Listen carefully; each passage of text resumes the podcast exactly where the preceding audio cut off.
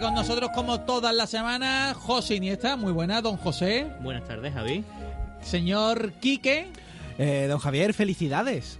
Mm, Felicidades porque hoy es el Día Mundial del Videojuego. Hoy es. Hoy es el Día Mundial del Videojuego, así que felicidades. Así que todos a vuestras casas a correr a jugar a los FIFAs y a los College of Duties. Bueno, pues fíjate si viene justificado no la sección especial que vamos a hacer hoy de ILT Juegos en Sevilla Fútbol Club Además, Radio. es un día mundial, pero hemos indagado un poquito y resulta que es eh, un día eh, mundial, pero a la vez nacional, porque es un día elegido por una por la prensa española para, para que hoy celebremos, eh, aparte de que era un, un día con unos aniversarios de distintos videojuegos clásicos, tipo Resident Evil, tipo Tomb Raider, y hoy lo usamos como fiesta del videojuego para celebrar que, bueno, pues esta afición que tenemos todos, que es tan maravillosa, fantástica. Hoy está justificado entonces dedicar la jornada del día a- al videojuego de, en rigor, ¿no? Absolutamente, así que nada, eso, felicidades, muchas felicidades. Bueno, pues muy bien, ¿de qué vamos a hablar hoy, José? Pues mira, como es el Día Mundial de Videojuegos, nosotros vamos a hacer un poco de retrospectiva, lo hemos llamado retro en mayúscula, lo demás perspectiva en minúscula. Festiva minúscula, vale. Por retro, ¿no? Claro. Eh, eh, vamos a echar la mirada atrás. Vamos a echar la mirada atrás y vamos a hablar Tú de eres, la- perdona Guille, que no te había saludado, tú eres de juegos retro también, de, de Claro. juegos actuales de última moda, pero juegos retro también. Muy buenas tardes. Muy buenas tardes. El juego retro eh, está en mi corazón. ¿Te gustan los píxeles? Me gustan los Hay píxeles. que reconocerlo. Como cabezas de bebé, no, pero píxeles me gustan. Pues las consolas de la primera a la tercera generación, es decir, desde el inicio hasta unas consolas muy famosas que luego comentaremos. Muy bien, bueno, pues va a haber tiempo de, de todo, como digo, edición especial. eh, como última del mes de agosto, a las puertas de la nueva temporada que empieza en septiembre, y más justificado que nunca con el Día Mundial del Videojuego. Pues señores, los micrófonos de Sevilla Fútbol Club Radio pasan a ser vuestros ILT Juegos. Pues nada, esta sección nueva, sección nueva, la retrospectiva. Una sección, pues eso, de la historia de las consolas, que bueno, que en principio pues nos vamos a centrar en ella, aunque si podemos también tocaremos un poquito del videojuego en general. Pero hoy, hoy en concreto, pues lo que queremos es hablar de las consolas, esas cajitas que tenemos eh, mucho en nuestras casas eh, para jugar videojuegos. Y bueno, se debe de entender que no se puede hablar de todas en un programa con profundidad sin, bueno, pues cortar un poquito y elegir alguna cosa. Entonces, bueno, pues vamos a, hablar de la primera parte de la historia de las consolas, ¿vale? Esto sería eh, tres generacioncitas de consolas. ¿no? Es que te diría que cada una te da para un libro, pero no te da para más de un libro. De cada hecho, una de por- ellas, no de cada hecho- generación, cada consola. De hecho, hemos entrevistado a uno con un libro para una única consola. Y bueno, la cosa que aquí donde vamos, yo creo que antes de entrar en materia para hablar de una consola en concreto, de algún sistema en concreto, lo primero es hacer una aclaración a la gente que nos está oyendo. Porque es la típica cosa que muchos tienen en el imaginario popular, ¿no? Que las videoconsolas, pues los videojuegos y las videoconsolas es una cosa de invento japonés y que, bueno, que es allí donde nació. Porque es así, ¿no? La, la consola la, la- la inventaron los chinos, esto es así. Yo pensaba eso. porque- Ni los chinos ni los A, a japoneses. lo mejor la- las más famosas son Atari o Nintendo, que no sé si viene de, de un país asiático. Pues mira, es que es un error muy común. Eh, lo voy a aclarar muy rápido, ¿vale? Nace en Estados Unidos allá por el año 62. 62. En el 62. Y es que el equipo mm, de nerds, ya sabes, los típicos frikis tecnológicos del MIT, ¿no? Pues capitaneados por este hombre Steve Russell, que es uno de los padres de los videojuegos, ¿no? Eh, pues crearon el primer videojuego, eh, este Space War. eh, pero también hay gente que podría hablar de esto un poquito antes, que podría obligar, oye, mm, los videojuegos nacieron un poquito antes, incluso 10 años antes. Porque eh, Space War, que dice que creo que es el primero, que es el del avioncito, el de la navecita que va disparando. Se parece un poco al Asteroids y era realmente eh, la- los chicos del MIT lo que hacían era una especie de trabajo de fin de carrera y ahora cada uno, Steve Russell estaba al mando, pero cada uno aportaba algo. Ahora llegaba un astrónomo y decía, estos planetas son incorrectos y venía y cambiaba el fondo para que los planetas estuvieran bien. Es algo que se parece un poquito al Asteroids. Exactamente. Bueno, la cosa que te decía, que algunos ubicarían este inicio de los videojuegos incluso 10 años antes porque en otro proyecto de fin de carrera, ¿no? De, de esto, eh, crearon uno que era el OXO, o XO, ¿no? Este, el 3 en raya. Eh, lo que pasa que, bueno, no suele aparecer en los libros porque... um, como el primer juego interactivo, no por otra cosa, sino porque no tenía videoanimación.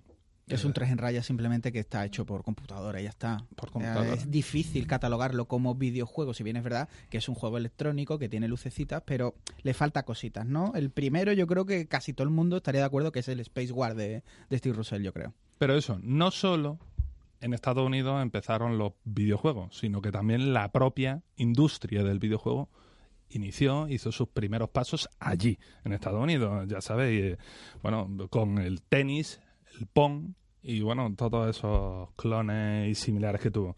Así que no, Japón no ve el nacimiento de la industria, pero ojo, Japón es súper importante, entre otras cosas porque es la, el país que saca de la cuneta a la industria después de lo que es conocido como la crisis del 83. eh, en la que, bueno, es que esta crisis es gorda, gorda. Es que casi muere la, la propia industria del videojuego cuando solo lle- llevaba 11 años de existencia. Muy importante la crisis del 83. Si, si no la hubiéramos superado, si no la hubiéramos superado gracias a cierta compañía mm, japonesa, posiblemente a día de hoy no estuviéramos jugando a los videojuegos. Un- Eso- Una pregunta, el, eh, el usuario que quisiera jugar a eso, al Space War que nos estaba diciendo, al Pong y esto, ¿dónde lo hacía? En ese momento, eh, al ser eh, un proyecto del MIT, pues tenías que formar parte del MIT, tenías que formar parte del grupo que tenían acceso a los, ordones de- a los ordenadores del MIT y a partir de ahí podías jugar. Pero eh, es Atari la Que que... no salió al público esos No. juegos. No, Yo no, no, podía no, ser, no, no. entre otras cosas porque no había nacido, Javi. Que es Atari 80. la que realmente, digamos, que lo lleva al público, y ahora lo iremos viendo con el Pong. Pero no es Atari ni siquiera la que crea ese tipo de sistema, ni la que crea la primera consola, y eso yo creo que lo iremos descubriendo poco a poco, ¿no, Will? Exactamente. Eh, y ahora otro apunte más antes de continuar, porque es un error mm, habitual cuando se aborda la cuestión de historia de los videojuegos, que consola, industria y demás. Y es que, bueno, se suele cometer el error garrafal de olvidar al tercer mercado en importancia mundial de los videojuegos. Y es que nosotros, Europa, y un poco, por supuesto, España, eh, representábamos un papel importantísimo. Lo que pasa es que aquí tarda mucho en verse las consolas porque, eh, bueno, aquí lo que predominaba es esto que ya sabemos, los, microordenadores, ¿no? Los microcomputadores, eh, como el Amstrad CPC, que mogollón de gente que seguro nos está escuchando a jugar en uno, o el Spectrum, por Dios, barato, bueno, una pasada, el Commodore o el MSX. Es cierto que es un error habitual porque siempre que escuchas los libros o lo que sea, mm, muchas veces son traducciones y la historia de la Famicom, la historia de Atari, realmente aquí esto era territorio de Amstrad, Spectrum, MSX y hasta luego. ¿eh? Pero Aquí, territorio a lo bestia. eh, decir, heredado Euro- del campo británico, que es lo que luego daría la era que conocemos del software. Y por eso lo, lo comentamos, que esto que es un error eh, habitual al abor- a abordar la historia. ¿Qué es lo que pasa? Que la historia la escriben quien escribe de la historia y a veces desde el punto de vista que ellos tienen. ¿Quién ha escrito, publicado la- los libros más populares sobre historia de los videojuegos? Pues resulta que desde Estados Unidos o desde Japón. Eh, esto no, eh, claro, a esa hora cuando ya se han reivindicado todo este tipo de cosas, de los movimientos retro y, Y, y- demás. y los españoles fuimos fortísimos haciendo software y juegos para estos microordenadores, vamos.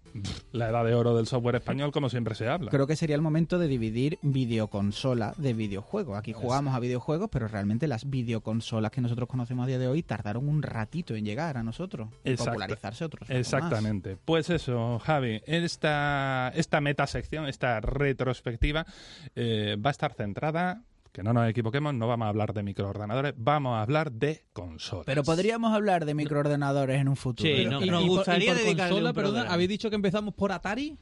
No, no Atari es lo más grande, Vale. pero no es la primera que llega. Así que vamos a empezar ya por la primera generación, que va desde 1972 a 1976, y que nosotros hemos llamado los clones del tenis y del pong. eh, usaban e- ese recurso, ¿no? Eh, paletita y pelotita. Ahora verás, ahora verás. Qué bien se lo hubiera pasado Nadal allí en su salsa, eh, madre mía. Le pones tierra batida y se tira como un loco, tío. en fin, si tenemos que empezar hablando de las primeras videoconsolas, la verdad es que tenemos que empezar hablando de la Magnavox Odyssey. Y es que se considera la primera videoconsola doméstica de la historia. Y con ella, por supuesto, pues queda inaugurada la primera generación de consolas. Se lanzó en septiembre de 1972. Pero hay que rebobinar un poquito más. Y es que, claro, esta videoconsola pues no surge de la nada. Y es que nace a raíz de una sucesión de prototipos que van creando. En 1951, el señor Ralph Bauer, o Ralph Bauer, Ralph Baer, que debería, que es considerado el padre de los videojuegos y debería ser una figura mucho más conocida y todo el mundo conoce, volvemos otra vez a lo mismo, todo el mundo conoce a Miyamoto, a Kojima y a Baer que le den, tío. tendría que haber tenido mucho dinero.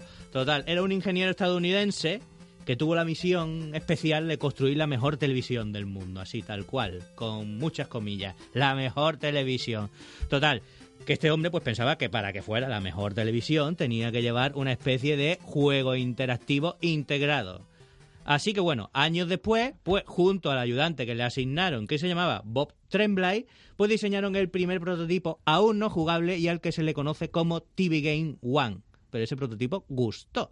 Así que ya, con los billetitos necesarios, cogieron un nuevo ingeniero, se incorporó al equipo que se llama Bill Rush y empezaron a realizar nuevos prototipos, juegos interactivos, hasta que al final llegaron al séptimo que ya era jugable y que se conoce como The Brown Box, la caja marrón, que no es un zurullo en una caja.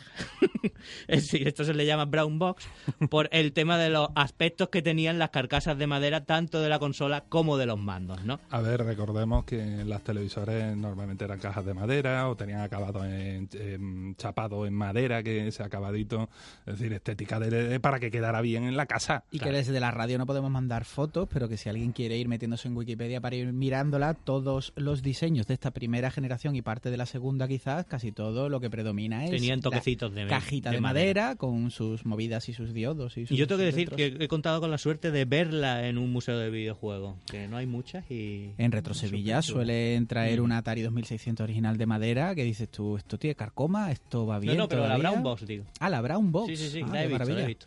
Muy chula, muy chula. Me eché unas fotos con ella.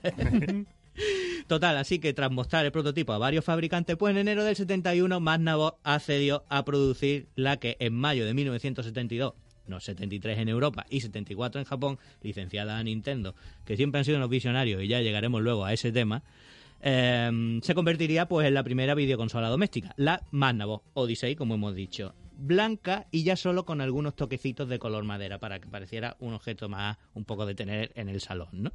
Eh, se lanzó por 99 dólares que a día de hoy pues son ni más ni menos que 600 euros. Bueno, tampoco está totalmente desorbitado para lo que era el cacharrito, ¿no? A España no nos llegó. Pero como nosotros somos así, pues nos hicimos nuestra propia versión. Así que la empresa barcelonesa Interelectrónica S.A. pues lanzó en nuestro país la Overcal, que se conoce como la primera consola clon y la primera europea de la historia. Ojo Estás al dato, ¿eh? siendo educado para decir consola clon, porque esto no deja de ser una consola pirata. Digámoslo Sí, bien con todas podríamos decirlo así, ¿eh? es la primera consola pirata conocida, es nuestra. Es pirata a reventar, pero claro, como lo habíamos hecho nosotros tampoco quería decirlo, Kike. Es de estas cosas que igual me callo mejor para la, para la próxima, ¿no? Total. Ya prescrito, ¿eh? Sí, sí. Por cierto, al final del año de lanzamiento, la Odyssey ya había vendido entre 69.000 y 100.000 unidades. Que tú dices, bueno, no es, no es mucho, es poco, pero es que llegó a 350.000 unidades cuando se descontinuó en 1975 y pronto diremos por qué y cómo aumentó sus ventas, ¿no? ¿Y a qué podíamos jugar en la Magnavox Odyssey? Pues los mandos tenían... ¿Y cómo? Los mandos tenían tres ruedecitas, dos de ellas eran para controlar los ejes horizontal y vertical, y un botón de reset que no reseteaba la consola, pero sí elementos de algunos de los juegos. Tuvo 28 jueguitos, algunos integrados y otros en formato cartucho, que se basaban en la línea fija y dos o tres cuadraditos blancos que se movían, pues que todos hemos visto mil veces eh, en estos juegos tipo tenis o pon. ¿no? Algunos juegos además tenían un plastiquete eh, que, que se llama overlay, que se ponía en la pantalla de la televisión y se quedaba pegado con la electricidad estática. Tú el asunto, ¿verdad? Claro, no había que echarle salivica ni nada de eso, se quedaba Pero allí por pegado. la propia tele, ¿no? Por Claro, la la propia pantalla electricidad de- sí, estática sí. de la tele pues se quedaba. Entonces, pues había un montón de diseños que lo que hacían es que esos dos cuadraditos blancos que estaban por debajo, pues tú te pensabas realmente que estabas jugando a otra cosa, pero en realidad esos cuadraditos estaban ahí, ¿sabes? Es decir, incluso uno de ellos le pusieron que venía también con fichas y billetes para simular que estabas en una ruleta de casino. Es decir, espléndido, ¿sabes? Wow, tío. Vamos a jugar un videojuego con billetes de verdad. I- Idea maravillosa y todo con, con una pegatina, como quien dice, encima de tu tele, ¿no? En fin, algo más tarde, del 75 al 77, pues Magnavox sacó ocho iteraciones más de su consola. Cada una, pues le metían unas pequeñas mejoritas con respecto a la anterior. La Odyssey 100, la Odyssey 200, 300, 400, 500, 2000, 3000, 4000, hasta una 5000, aunque esa se quedó en prototipo. Las mejoras, pues variadas, ¿no? Sonido, cambio en los juegos, en los mandos y la llegada del color, muy importante. Hombre, está claro. Es verdad que la Magnavox fue la primera, José, pero fue la más grande, sería la que estaría llamada a liderar los siguientes mercados en las siguientes generaciones. Hemos hablado mucho de la Magnavox y, y, hombre, es la primera y hay que tener en cuenta a ella y a Ralph Baer y todas sus distintas iteraciones. Pero es que sería Atari, eso, quien, quien cogería ese testigo y quien estaría llamada pues a liderar todo este, todo este jaleo, ¿no? Pero bueno, como todas las historias tienen un comienzo, el primer caballo de batalla, y vamos a hablar solo de, de cacharros domésticos. Y el primer caballo de batalla doméstico, evidentemente, sería una versión de su exitoso arcade, el Pong que conocemos todos, la recreativa que data de noviembre del 72. Y si estáis haciendo cálculos, correcto, es solo un mes después de la Magnavox de Baer. Es decir, ¿Casualidad? saca- ¿Casualidad? No lo creo. Se saca un juego muy parecido que hay en la Magnavox y es de un mes después. Porque más o menos todo tenéis en mente lo que es el Pong. Yo creo que puede ser el videojuego más antiguo así retro más conocido. Pong, lo, me imagino que sí lo sabéis. Ese juego que, bueno, todos conocemos, ese de, de las palas blancas sobre el fondo negro. Y bueno, este título es importante porque, bueno, en su momento lo que hace es despegar el mercado del arcade, pero es que también va a hacer mucho por el mercado doméstico, que es lo que estamos hablando aquí ahora porque estamos hablando del 72, pero Atari saca en noviembre del 75, y ahora sí vamos a hablar de consolas, su Atari Home Pong, que no es otra cosa que es la versión doméstica en la videoconsola del susodicho arcade de Pong. Ya está, no tiene más, no tiene más ciencia. Me funciona muy bien en los arcades y lo llevo a las casas de cada uno. Y es la primera vez que se usaba, y esto es muy importante también, que se usaba un microchip en un producto de Atari, el cual fue desarrollado durante dos años por Alan Alcorn y Harold Lee. Porque no nos hemos parado, y creo que antes lo hemos dicho un poco de por encima, pero las consolas primigenias antes que esto y, y algunas cositas tipo arcade eran solo diodos y transistores, era lo que hemos hablado antes, la caja de madera cargada de diodos y transistores. Los chips nacen en el Atari Home Pong, al menos en el mundo de las videoconsolas. Y bueno, mm, ya hemos hablado un poquito, pero por supuesto que Magnavox demanda Atari, porque es que la similitud del conocido y celebérrimo Pong con el juego de tenis que ya venía en la Magnavox de antes, mm, es que, es que son... Es sangrante. Son clavados, son Es similares, sangrante. es el mismo juego. La única diferencia es que uno era un cuadrado y otro un, un rectangulito, ¿no? Oh, Pero vamos. ¡Qué diferencia! ¡Qué gran Dios! diferencia! wow, vamos. eh, eh, Pero no te lo pierdas porque continúo, porque el fundador de Atari, que todos conocéis, Nolan Bushnell, este tío que tiene mil movidas de historias y de y de anécdotas de todo tipo, nega, niega por completo esa inspiración información y dice que todo es fruto de la casualidad, madre mía. En un mes hemos creado Ralph Baer y yo prácticamente lo mismo. Y ahora resulta que Baer puede demostrar que Bushnell estuvo en la presentación inicial de la Odyssey aportando las firmas de los asistentes a la carpa de presentación. Es decir, que para tú ver la presentación de la consola tienes que entrar y firmar. Y allí está la firma de Nolan Y Bushnell. qué suerte tuvo de guardar ese documento el tío, ¿eh? Sí, No, nunca tiréis los papeles porque para que, para Sí, que sí. veáis que siempre pueden salvaros de algo. Así que Atari tuvo que poner su dinerito encima de la mesa para su correspondiente licencia de aquella de casualidad que decía y otros tantos que vinieron después también tuvieron que soltar su dinero al, al que hemos dicho que era el padre de los videojuegos, a, a Baer. De todas maneras, eso se queda zanjado porque Pong está vendiendo muchísimo. Las buenas ventas del Pong doméstico traen consigo un aluvión porque es prácticamente, y mira que la Magnavox es, es mucho más vendida en esa generación, pero el, el éxito que trae el arcade de, de Pong y, la marca que ya es Pong en, los, en, el, en el mercado de las consolas domésticas, de repente trae consigo una fama, el, el celebérrimo Pong trae una fama que trae consigo también, aparte de la fama, un aluvión de sistemas clónicos que intentan imitar la consola y el éxito de Atari. De repente todo el mundo tenía un Pong, todo el mundo quería algo que se pareciera a un Pong y con eso iban a hacer el dinero que estaba haciendo Atari, que era muchísimo. Aquí hay que pararnos porque normalmente estas consolas, no todas, pero normalmente estas consolas lo hacían con la ayuda del también celebérrimo Pong a chip. ¿Qué es esto? Pues esto es un chip de la General que lo hacía muy sencillo. Era, en vez de tener que tener los diodos y tal, era un chip que emulaba por completo el Pong. Y ya va a haber un montón de consolas clónicas. La primera generación está llena de consolas que se parecen, como, como bien ha dicho José en el título, que se parecen mucho al, al Pong, como la TV Tennis Electro Tennis, que si os dais cuenta le pusieron tenis dos veces para que ahora sea muy difícil de decir. Para de- y para dejar Es claro. como, es tenis, pero es electrónico. Oye, pero va de tenis el juego, ¿eh? Sí, sí, sí, bueno, eh, que lanza Epoch en Japón en el 75 y a partir de entonces este tipo de consolas van a copar el mercado. Es decir, videoconsola es Pong o algo que se le parezca. Montones, montones. Todo el mundo fabricando cacharritos de Pong. Todo el mundo quería tener su cacharrito de Pong. Y mm, si queréis vamos a empezar a... No lo vamos a enumerar todos, por Dios, porque podríamos estar aquí hasta mañana, pero voy a decir un par de cositas que a mí me parecen importantes, porque me gusta mucho que uno de estos clones sea, y si queremos empezar por orden cronológico, sea mm, la de Connecticut Leather Company. ¿Qué es esto? La Connecticut Leather Company era una compañía de cuero, de Connecticut, como su nombre indica, eh, que después de vender durante más de 40 años cuero para los zapatos, para los zapateros, se anima e intenta replicar este éxito y saca la Coleco Telstar, porque muchos reconoceréis el nombre de Coleco y es una abreviatura, pues eso, de, de la compañía de cuero de, de Connecticut. ¿Qué es, ¿Qué es la Coleco Telstar? Pues más que una consola, que lo era, por cierto, era como una línea, una línea de consolas, una línea de ellas.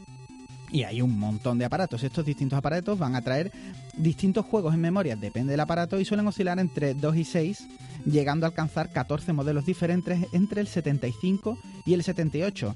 Y a los señores del cuero de este zapato le va muy bien, porque colocan un millón de unidades de la Coleco. Así que ojo, cuidado con estos señores, porque es que, que tú sacaras un Pong, de momento te podías hacer rico. Y no solo eso, porque aparte de ellos tener, por supuesto, su, su Coleco tenis con, el, con el- la copia básica del Pong, tiene una cosa que a mí me hace mucha gracia, que es uno de los modelos más aberrantes que yo he conocido jamás, que es la Coleco Telstar Arcade. ¿Qué es esto? Esto es... ¿La habéis visto la Coleco Telstar Arcade? Es ¿Sabéis una es? aberración, es una auténtica aberración. Esto es un invento de Satanás, porque os, os lo voy a intentar decir, si no buscarlo en internet porque es la caña. Eh, era una especie de triángulo marrón, de, como de madera, pero se parece más bien a una pirámide, ¿vale? Y también lo eran unos cartuchos que tenían que también eran triangulares, son feos hasta decir basta. Y ahora, en cada lado de la pirámide que tú te posiciones, tiene una movida. Pues tiene un volante y una palanca de cambios, en otra parte tiene una pistolita así tipo zapper, eh, y en otro pues tiene las típicas rueditas o paddle que hemos hablado de, de los tenis, para que dependiendo de qué parte de la pirámide tú te encuentres aberrante, pues puedes jugar a una cosa o a otra. Imagínate. Oye, yo no lo veo tan aberrante, me parece una fantástica idea. es, Es como lo tienes todo en uno, ¿no? Claro. Es pero, un- pero Tienes a- tu joystick, a la tu, vista daña, tu ¿eh? volante y tu botoncito, ¿no? Es, es esto, un, ¿no? es un Sí. frenesí tecnológico en el que cada trozo de la pirámide te da una parte de diversión nueva. A mí este cacharro Es me mola mogollón. a ver, eh, el coche de Homer es un homenaje a eso. El cañonero, cañonero. No, el cañonero no, ¿Cuál el, era? el que le hizo con el tío millonario. ¿Ese no era el cañonero? Sí, No. ¿no? Pues que queréis que a mí se me retrae más a la barbacoa de Homer. También, también. Ah, es verdad que tenía el nombre de Homer, ¿no? Les presento sí, sí. al Homer. Al Oh, Homer, sí. No, un coche hecho para Homers o algo así. ¿no? Por favor, no meterme en, en Simpson, que de verdad que, que no arruinó, arruinó la empresa. Pues, pues esto prácticamente los Telstar Arcade también Lo se arruin- y se seguro. arruinaron también ahí igualmente. ¿no? Me parece muy guay. A mí el, el Coleco Testar Arcade, no sé cuándo me compraré uno, pero lo pondré en el centro de mi Me salón. encantaría tener una, eh, la verdad. Pero es fantástico eso. Nos compramos eso- una entre los cuatro y, la vamos reliquia. rotando. Esto tiene que costar caro hoy día, ¿no? Esto es una Sí, sí, todas esas movidas así caras cuestan, o sea, viejas cuestan, cuestan muy, muy caras y además hay pocas porque realmente es verdad que decimos que vendieron un millón de unidades, pero fue entre todas. No hay muchas unidades de, de la aberración esa que estás viendo. Tenía, tenía otra cosa que me ha recordado mucho a mis juguetes de niño, que eran unas pegatinas con si- simulando eh, velocímetros y, y cosas de esas. sí, sí, sí, Como una plan- aguja así, pero pegatinas, ¿sabes? Sí, sí, Que no- sí. Como los coches de los niños chicos que no son coches, pero que tienen ahí su- sus cuenta kilómetros Eso, y sus tiene- cosas. tienes tu acelerómetro, tu... Sí, sí, sí. Porque ya que te vas a flipar, ¿por, por, por qué escatimar? Flipar en grande, ¿no? Claro que sí, pongo una pegatina. Invierte maldita sea.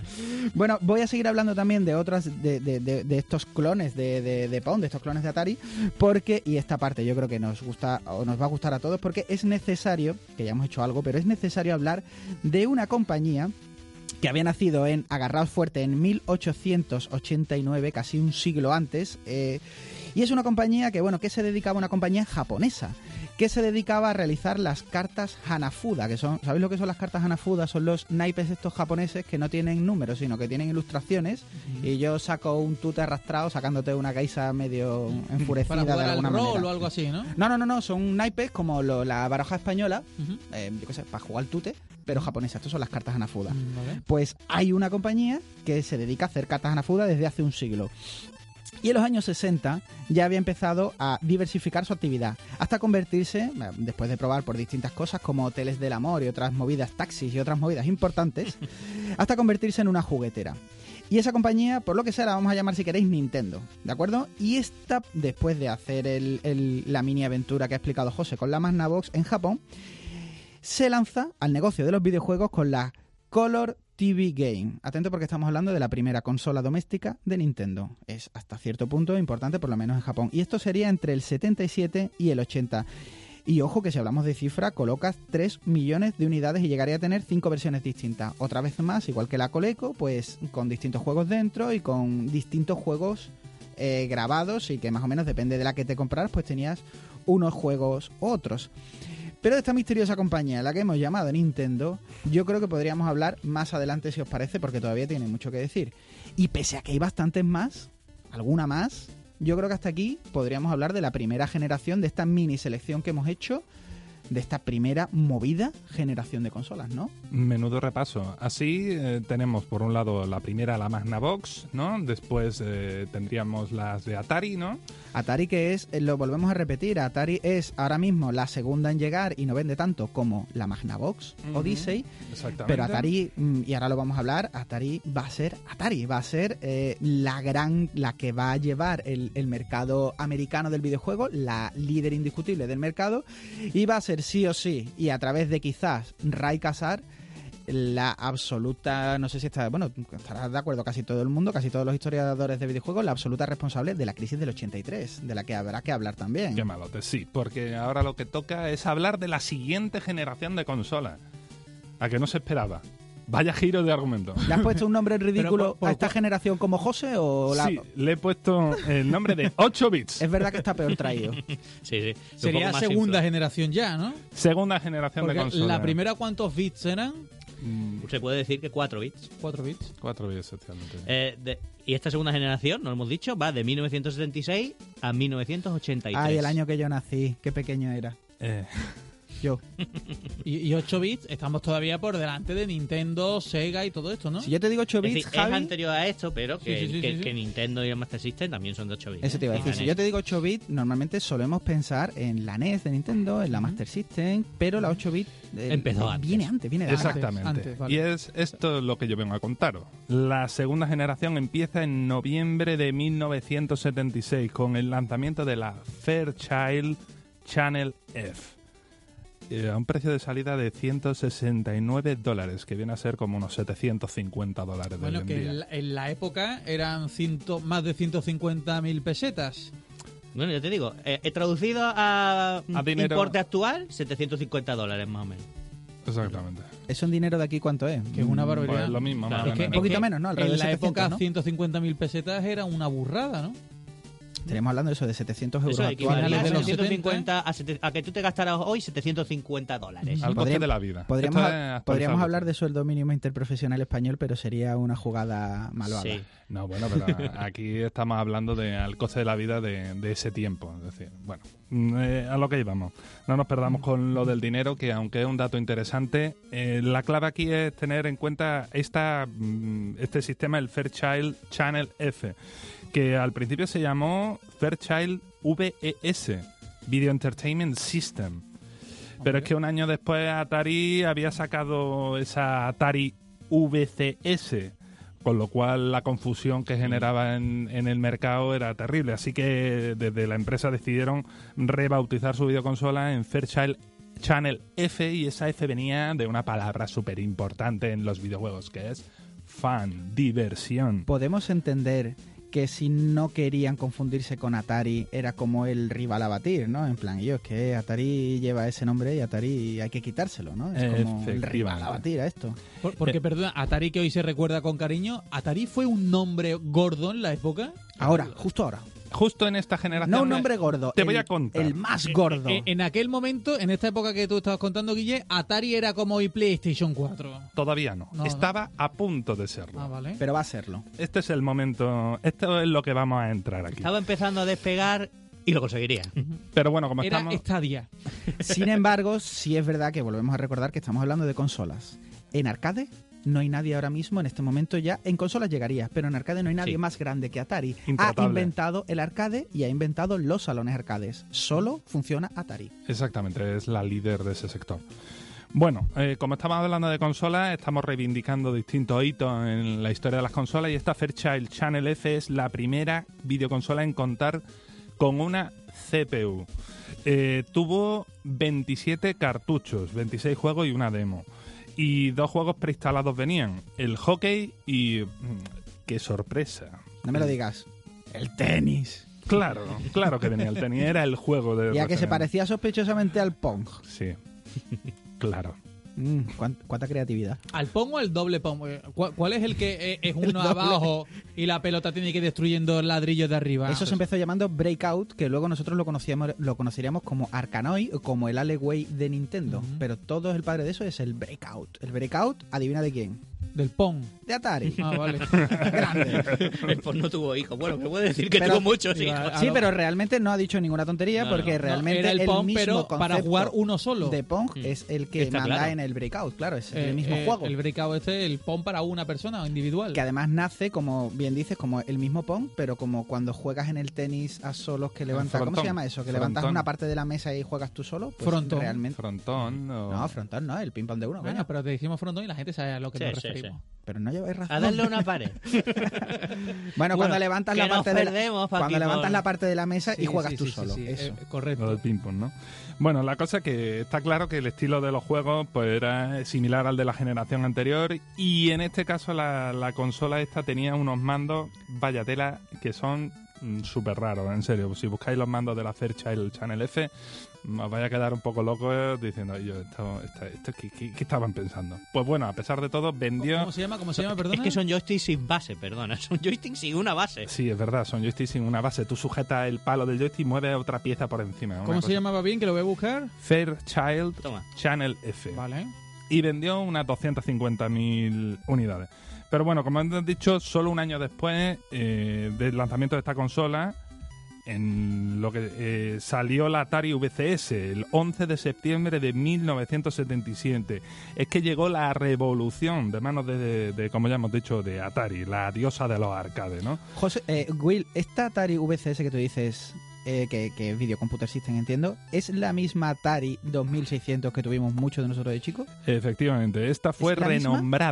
Fue el renombrado sistema de. Vamos, de- sencillamente porque es que el chip era tan emblemático que lo subieron a esto, CX 2600. Es que yo creo que hay mucha confusión y a mí me ha pasado antes en algún momento de mi vida pensar que la Atari VCS era una cosa que viene en los libros y la Atari 2600 que yo tuve era otra cosa y, y- y es lo mismo. No, no. Pues la renombraron cuando yo nací, en el 82, que ahí estarían diciendo los de los de Fairchild Channel F diciendo, y yo que renombré la mía para que no se pareciera a VCS, ¿ahora qué? Es que claro, yo ya estaban pensando en ponle un buen 2000, que eso le gusta a la gente. Oye, perdona, el, El el, joystick el, de- el joystickcito que lo acabo de ver se parece un poco al Nunchaku de la Wii de la, y, y de- y estas cosas, ¿no? A ver, al, muy fi- al parecido, final ¿no? las cosas que puedes sujetar con las manos son palos o pelotas. Claro, pero- ¿Puedo hacer chiste de eso, Will? pero o es de lo estos agarras chistes con que la mano y es un pulgar, Tiene un ¿no? punto, tiene un punto para cierto Es de estos chistes que me tenéis prohibido de, de agarrar con las manos barras y pelotas. Estos son de los chistes que me tenéis dicho que no haga, ¿no? Bien, bien, a mí, se- a mí el que se me retrae es al, al Move de la PlayStation. Al Move. Sí, pero el Move no tiene joystickcito. Este tiene un joystickcito como el Nunchaku de la Wii, por ejemplo. No, bueno, el, el Move tiene joystickito. ¿Ah, sí? ¿El Move? No, tiene No, tiene su botoncito. tiene crucecita. Crucecita. verdad, su tiene botoncito. crucecita, sí. Tu Cruceta. tampoco tiene. Tiene dos botones a los lados y un botón en el centro y otro en el Gatillo. ¿no? Sí, pero los botones hacen de cruceta. Están Mm. puestos como si fuera una cruceta. Hombre, tener Bueno, forma pero de rombo. ¿A ti no se te trae más a eso? Es decir, que la parte de arriba es como la bolita y lo No, otro. eh, José, no. A mí se me viene Bueno, al Nunchaku bueno. de... Sobre Vale, gustos colores. guay. Bueno, pues, pues eh, continúo. Eh, eh, esto de antes era de la Fairchild, ahora vamos con la Atari VCS, ¿no? La Atari Video Computer System, rebautizada después como Atari 2600. ¿Y qué características tenía esto muy interesante? Lo del 2600 y el Chi era una cosa súper gorda. Esto fue un hito en cuanto a industria, porque es que eh, se pasó de la lógica quemada directamente en las placas de circuito a usar microprocesadores MOS de 8 bits. Y es que costaban mucho menos, eh, del orden pues de 10 veces, no, 10 veces menos, sí, 10 veces menos, del orden de 10 veces menos de lo que solía pagarse hasta entonces por un microprocesador, vamos, de los procesadores normales. Y el precio de lanzamiento de este sistema, pedazo de sistema, fue 199 dólares, unos 700 euros de hoy día, ya sabéis la cifra. Y bueno, antes del lanzamiento, Atari pues sacó varios prototipos de, de esta videoconsola y el primero de ellos, que data de diciembre del 75, se llamó Stella. Así Como- que Como la de Google, ¿no? Se llama así también, ¿no? Google Stella, ¿no era? Stella Stadia no es lo mismo, ¿eh? No, eh, ¿Alguno está pensando en Flanders gritando Stella o solo yo? Ah, yo estoy pensando en un tranvío llamado Deseo. Eres más, eres más culto, Javi, por eso estás Bueno. aquí. Bueno, pues, pues, si no la sabe alguien, uno de los más famosos emuladores de Atari 2600, pues se llama así, Stella. Así que, bueno, si no lo sabíais, pues esto, un datito que os lleva. Viene de ahí. Viene de allí. Y bueno, se iban a tomar las cosas con algo de calma, eso era lo que pretendían, porque querían implementar la tecnología de cartuchos con memoria RAM para cada juego y tal. Pero es que, como ya hemos dicho, la Channel F salió, pisó al acelerador y bueno, es que salió allí y ellos dijeron, tenemos que darnos mucha más prisa por sacar nuestra consola. Porque salió con cartuchos. la- eh, Claro. La Channel F sale también con cartucho, entonces ellos dijeron, oye, nosotros mm, tenemos que darnos mucha prisa en el mercado, ¿no? Así que la Atari sacó la consola, pues como ya hemos dicho, a final del 77. Y no sin antes, pues, lidiar con diversos problemas técnicos con los propios cartuchos. Las prisas son malas consejeras. Y también una cosa que es importante, es que empezó a rondar por allí una tal Activision, que se formó con cuatro programadores de Atari, que empezaron a desarrollar juegos third party, lo que se suele llamar sin exclusividad, ¿no? Para esta consola. Ten- ¿Tenemos clara la diferencia de third party cuando hablamos de third party? Javi, por ejemplo, de third party o cuando decimos third party, este juego es third party. ¿Esa, esa diferencia la tenemos clara? Eh, jugar en equipo, en- con gente, con... No, cuando un juego es third party, Sí. cuando, cuando se desarrollo. dice eso, claro, eh, ese juego significa que es ese estudio en concreto, se habla más que del juego de estudio. Ese estudio pertenece a, un, a otra empresa que tiene una, un- una consola. Por ejemplo, un juego third party es un juego exclusivo. Un juego third party de PlayStation 4 puede ser los Uncharted, de las sofás, un God of War. Son estudios como Naughty Dog, Santa Mónica, que de alguna manera pertenecen. A Sony. Cuando hablamos de Second Party es ni una cosa ni la otra, es un, un estudio que está en ni un sitio ni en otro. Es verdad que ha tenido participación, que más o menos se podría hablar algo así del, del estudio, por ejemplo, de Kojima. Tiene participación. Sony, por ejemplo, parece que ha puesto dinero, pero realmente eso no es suyo y eso no podría ser exclusivo. Es algo así. Y una third party es una compañía que hace videojuegos para la consola X y es cuando ya ent- entran las multiplataformari- con las multiplataformidades. ¿Lo he dicho bien? No hay exclusividad, básicamente. Correcto, y es un juego que va a salir para distintas plataformas porque no se han casado con nadie, es una third party. Y el caso es que Atari, pues, intentó que esto no pasara. Es decir, ellos no querían que otra gente que no pasara por el aro suyo y por el pago de royalty y todas las cosas normales que pasan con las consolas, pues tuvieran la posibilidad de sacar sus propios juegos. Pero lo perdieron los jugados. Por lo que se unieron muchas más third parties, ¿no? Y desarrolladores indie eh, a la fiesta de sacar juegos para esta Atari 2600. Así que a eso de, de montón de gente desarrollando todo tipo de juegos, sacando todo tipo de cosas, pues se le sumaban las licencias y los juegos propios de, Atari. Mm, curiosamente, todo este jaleo que Atari peleó en contra de esta third party y demás, pues le vino bien, porque no le vino de todo mal, ¿no? Es decir, mm, mm, aparte de que hubo un salto de calidad, porque estos third party algunos se lo curraban, eh, es que la Atari se hartó de vender consolas. Vendió la friolera de 30 millones de unidades en su, en su etapa final. Ya, vamos, una pasada.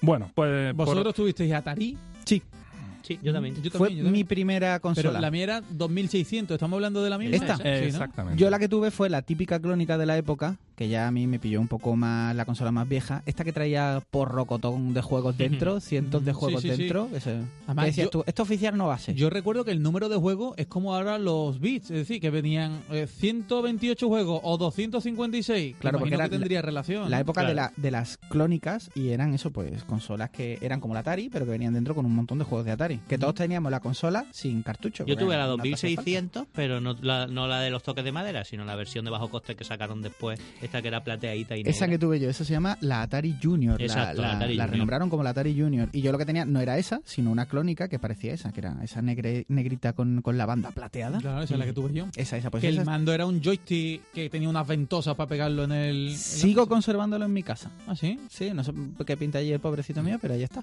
Pobrecito, criando polvo. ¿Ve? Básicamente. Bueno, pues eh, os podéis imaginar el escenario, ¿no? Un mercado con montones de videoconsolas vendidas y un montón de third parties queriendo ganarse un pedacito del pastel.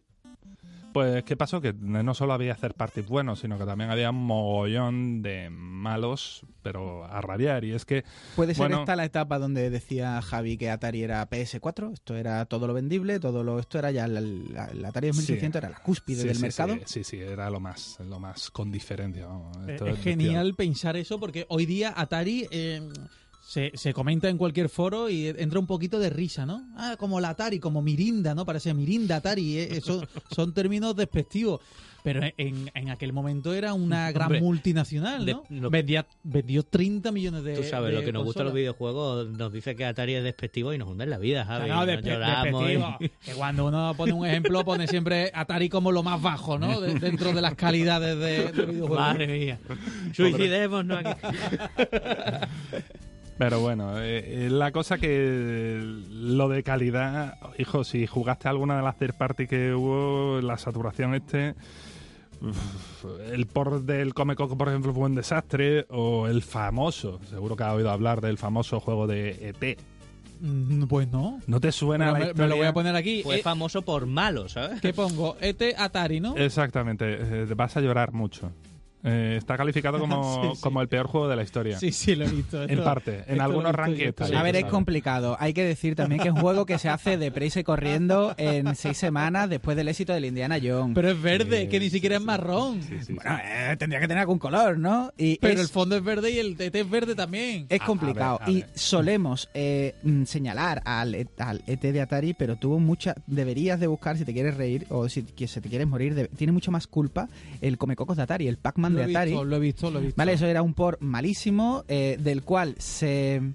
Se, bueno, se imprimen, no, se sacan más copias a la calle que unidades de consola vendidas hay. O sea, eso era un eso era una muerte anunciada. En plan, no, que con esto vamos a vender un montón de consolas. Y ahora sacan el, el port del Comecocos de Namco, que eso estaba en los arcades ya. Los arcades no son solo de Atari, los arcades ya han venido todo el mundo, todo el mundo tiene un trozo. Y ahora sacas el juego más conocido y es un juego que parpadea, que el muñeco se va por peteneras, que los comecocos son rayas, está todo mal hecho, las, las velocidades están mal y entonces tienes un problema, tienes un montón de juegos de calidad terrible en la calle y la gente compra el comecocos esperando que va a ser un comecocos bueno y ahora de repente y es uno de los grandes problemas del- de la crisis del 83. Precisamente esto, el, la principal cuestión es que el mercado se retrotrae. Se niega a comprar, eh, es decir, no está dispuesto a comprar eh, mierda, básicamente. Y, Me hace gracia porque ya había exigencias de los usuarios por aquel entonces. Hombre, la, Es gente, que muchas- la gente aguanta la novedad un ratito, Muchas pero... más, porque tú compras en aquel entonces y ahora compras y tú sabes lo que estás comprando. Está YouTube, está la prensa, eh, tú puedes ver pantallazos, pero en aquel momento tú comprabas lo que venía en la caja y comprabas el comecoco que habías visto en el bar de tu barrio, en el bar de tu barrio americano, porque en este En momento vives en sí. Arkansas, y ahora llegas y es que esto es que no es que no se parezca. El es que Timo esto es- Cocos. Claro, es que esto es, esto es un timo gordo. Así que llegamos a esta cosa que hablamos de la crisis de la industria que tuvo lugar entre el 83 y el 85. Y aquí es donde se produce la caída de Atari. Es decir, esto es insostenible. Mucho material acabó tirado, quemado y bueno, y hasta enterrado en el desierto de Nuevo México precisamente. Que, que en este caso eh, se hizo hasta una investigación hace no mucho, en, en, en 2014, porque claro, es que eh, esto casi que era una leyenda urbana. Esto de que habían enterrado cartuchos en mitad del desierto y resulta que era verdad. Habían enterrado los cartuchos de té, estaban criando polvo y arena allí enterraditos en el desierto. Bueno, dicho esto, Trein- el que- 30 años después, muchachos como nosotros, voy a llamarnos muchachos porque tengo esa decencia, pudimos ver el desenterramiento de estos cartuchos de té. Exactamente, y ahí está un documental de, de esta cuestión. Dicho esto, para el que quiera saber más sobre Atari 2600, desde aquí recomendamos encarecidamente pues que se acerquen al libro de la historia de Atari VCS, que de nuestro querido José Manuel Fernández Pidi. A que queremos mucho y le mandamos un beso. Que estuvo por aquí con nosotros, lo trajisteis de invitado en una, en una edición de ILT Juegos. Y nos ha prometido que volverá. ¿eh? Bien, bien, bien, buena noticia. Total, que seguimos, por supuesto. Hemos comentado que existió saturación de consolas también en estos años, además de videojuegos con el rollo de la third party. Y es que en esta segunda generación pues tuvimos también, por ejemplo, la Bally Astrocade, desarrollada en Midway, que en aquel entonces era una división de videojuegos de Bally. La Magnavox Odyssey 2, que es la evolución y secuela de la primogénita que ya hemos comentado. La Intellivision, que viene el nombre de Intelligent Television, de Mattel. Como excepción a la regla, y algo muy curioso, y es que esto hay que comentarlo sí o sí, es que por primera vez incluyó una CPU de 16 bits, es decir, iba adelantada a su tiempo, tela, aunque ya sabemos lo que pasan con las cosas que van demasiado adelantadas a su tiempo, ¿no? Esta, esta consola además tuvo una mm, más tarde una versión mejorada, una versión 2. ¿no? La Emerson Arcadia también, que se licenció a Bandai en Japón y que tuvo también un montón de clones o copias piratas, como dice Kike, por el mundo. La ColecoVision, que se quedaba un poco más cerca en cuanto a calidad de los arcades que teníamos por ese momento. Muy conocida la ColecoVision en América, ¿eh? De hecho, sale de vez en cuando en Padre de Familia. Es algo, mm, es algo que ayuda mucho a nostalgia. Otra, por ejemplo, la RCA Studio 2, la VC4000, la Epoch Cassette Vision, la Vitech Creative Vision, es decir, un montón, pero ninguna hizo sombra a las ventas de Atari 2600. Ninguna. La Intellivision llegó a los 3 millones y aún así se quedó lejos de los 30 millones que hemos comentado antes del Atari 2600. Es la gran triunfadora de esta generación. Es decir, arrasó. Un poco diferente también en cuanto a estas consolas que salieron, tuvimos la VEC 3. Y es que esta consola es muy curiosa, ¿no? Se lanzó originalmente en el 82 por General Computer Electronics y luego se licenció a Milton Bradley, lo que conocemos como MB. Bandai se la quedó en Japón, por cierto. Era una consola diferente, digo, porque tenía integrada la propia pantalla, que era de 9 pulgadas, y en esa pantalla mostraba vectores. Además también tenía estas overlays que hemos llamado antes como especies de marquitos que se colocaban encima de la pantalla para algunos juegos y algunos modelos también traían unas gafas 3D llamadas 3D Imager, incluso un lápiz de luz para pintar en la pantalla. Es decir, era como voy a meterle también un montón de cosas diferentes a, a este cacharro, ¿no? Es decir, muy peculiar. Y muy ya tenía vectores, que ya se estaba adelantando en los demás en un montón de años. Cuando Mm. todos son cuadraditos, tener vectores es muy diferente. Era muy peculiar. A mí me gusta que el mando venía integrado en lo que es la consola y tú lo sacabas un poquito, el cartucho se metía por el lado. Es que la veo tan diferente que digo, es muy curiosa la. Yo te digo una cosa, fue quizá eh, la primera intención de lo que ahora ha hecho con éxito eh, Wii con el Nintendo Labo este, ¿no? Switch, ¿no? Bueno, no. O- hombre, Yo por, lo como- menos es lo más parecido a, a tener a- algo externo a la videoconsola, pegarlo a la tele y... Bueno, yo lo no veo como que ver, pero bueno. yo lo veo como la intención de hacer una consola portátil, pero no tuvieron la desfachatez de llamarlo que era una portátil, ¿no? No tuvieron esa poca vergüenza. ¿no? No tenían bolsillos tan grandes. Claro. Ojo que después se le ocurrió a uno a, hacer una consola portátil que no, pues la Virtual Boy, que, que se considera una consola portátil. es muy curioso. No hablemos mal de Gunpei Yokoi. Pero fin, somos bueno. niños de los 80. ¿Quién no ha intentado meterse alguna vez una Game Gear en un bolsillo dándose cuenta de que, no, Ah, de que aquello no imposible, cabe? De que no eres un rapero del Bronx. O sea, esto no, no, esto no va aquí. Ni una Game Boy tampoco cabía en el bolsillo. Sí, es así. ¿En el trasero sí? Sí. No sé, Game ¿eh? Boy no lo Po- sé. Un poco gorda, Te ¿eh? digo que te tenía que dar de sí el bolsillo, Guille. Que de entrada no cabía. Sí, sí, sí. A ver, depende Y tu madre del- preocupada. Este niño me está A saliendo ver, muy Mis culón. vaqueros tenían los bolsillos anchos y yo he llegado a tener la Game Boy en el bolsillo delantero. Bueno, nos hemos ido a las portátiles. Un programa se lo dedicaremos a toda la generación portátiles, de ¿vale? portátiles, sí, porque eso requieren un programa específico. Pero hay que decir que las portátiles entran dentro de las generaciones y cada una está dentro enmarcada de una de las cosas. Y más o menos no las vamos a hablar, pero bueno, alguna cosilla sí habrá que decir para colocarlas que en tocar. su ¿Y sitio. irían una generación por detrás las portátiles con respecto a la consola consola de mesa? No, tiene No, más no, que no. ver de su año de lanzamiento y de lo que está sucediendo en el mercado, bien. ¿vale? De hecho, en la segunda generación ya existen portátiles de la que no hemos hablado todavía, que conocemos y que hemos hablado en el programa, y en la tercera hay una gran portátil muy conocida de la que no vamos a hablar mucho, pero bueno, habrá que posicionarla. Vale, bueno, bueno, pues seguimos con esa tercera generación. No, no, no. Segundo, segunda. Con- Seguimos con la perdona, segunda y es perdona, que Seguimos tenemos, con la dos. y es que Sí, sí, tenemos además que hacer mención especial a la sucesora de la Atari 2600, que fue la Atari 5200, que se mm, apodó Super System. Es decir, fíjate, el Super Sistema, ¿no? Lanzada en noviembre del 82. Esta consola se lanzó para competir inicialmente con la Intellivision, aunque al final lo hizo realmente con la ColecoVision, que como ha dicho Kike tuvo una fuerte presencia allí eh, en América. Tenía varias mejoras de calidad, incluidas mejoras gráficas respecto a la 2600, pero metió dos patitas. La primera no fue compatible con los juegos de la Atari 2600 y la Intellivision, que tuvo en su segunda versión, como hemos dicho antes. Sí lo fue, y la ColecoVision también con sendos modulitos de expansión. Segunda patita, el manejo de los mandos fue un poco impreciso y es que eso hizo las dos cosas estas hicieron que fuera un auténtico fail la consola. Eh, pero ojo que vendió sobre un millón de unidades.